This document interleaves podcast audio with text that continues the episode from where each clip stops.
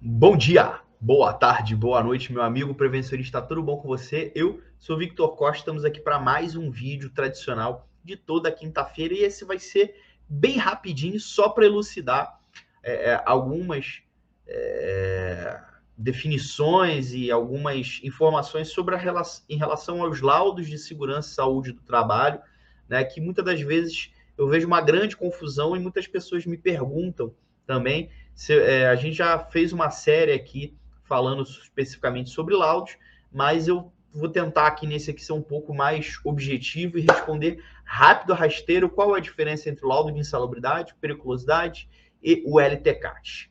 Vamos à vinheta!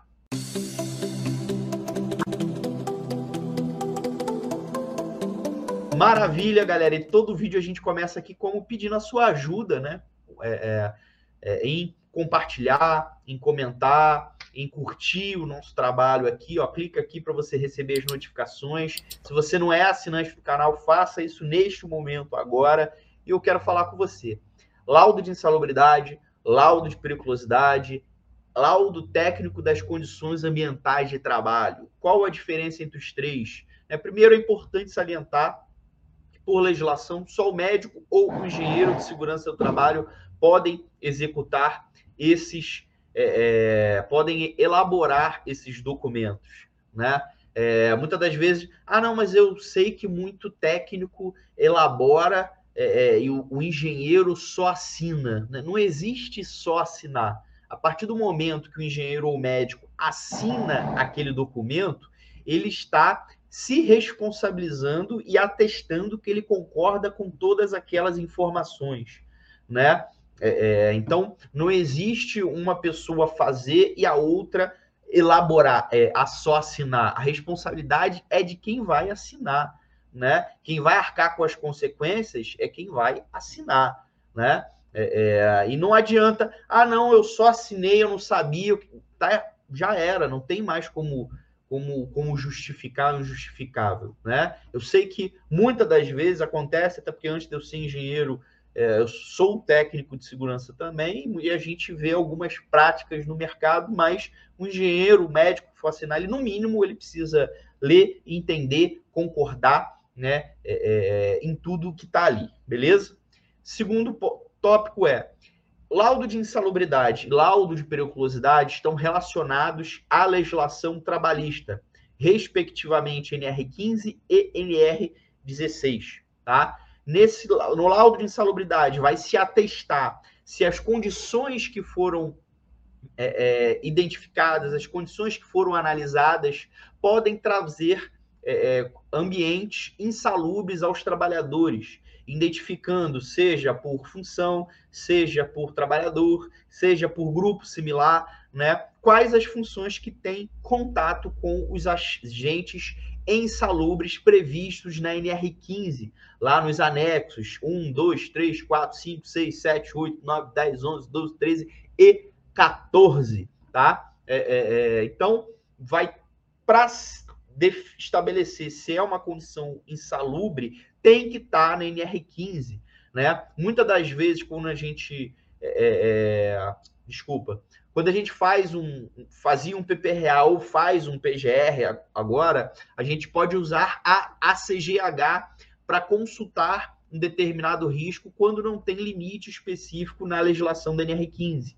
Mas a ACGH não serve como parâmetro para apagamento de insalubridade. Vamos, por exemplo, pegar é, poeira de madeira para carpinteiro. Não tem poeira de madeira na NR15. Então, mesmo que tenha uma exposição elevada à poeira de madeira de um carpinteiro, de um marceneiro, num determinado ambiente de trabalho, eu não posso levar essa informação para o meu laudo de insalubridade e atestar é, que é uma condição insalubre, porque isso não está na legislação. Veja bem, eu não estou falando aqui entre o que é certo e do que é errado. Eu estou falando do que é e do que não é. São, são duas coisas diferentes, tá? Então, é neste laudo que você vai identificar as condições insalubres e fazer o, o, enquadramento de acordo com a própria norma, se é 10%, 20% ou 40% de acordo é, do adicional, de acordo com o agente específico.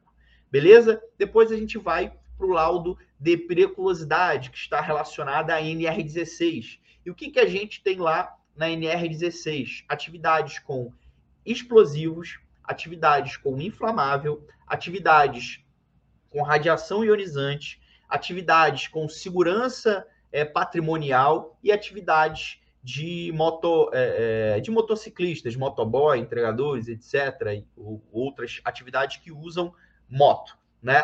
Essas são atividades que, de acordo com o NR16, cabem periculosidade se houver enquadramento na área de risco ou especificamente nas atividades que lá estão contidas.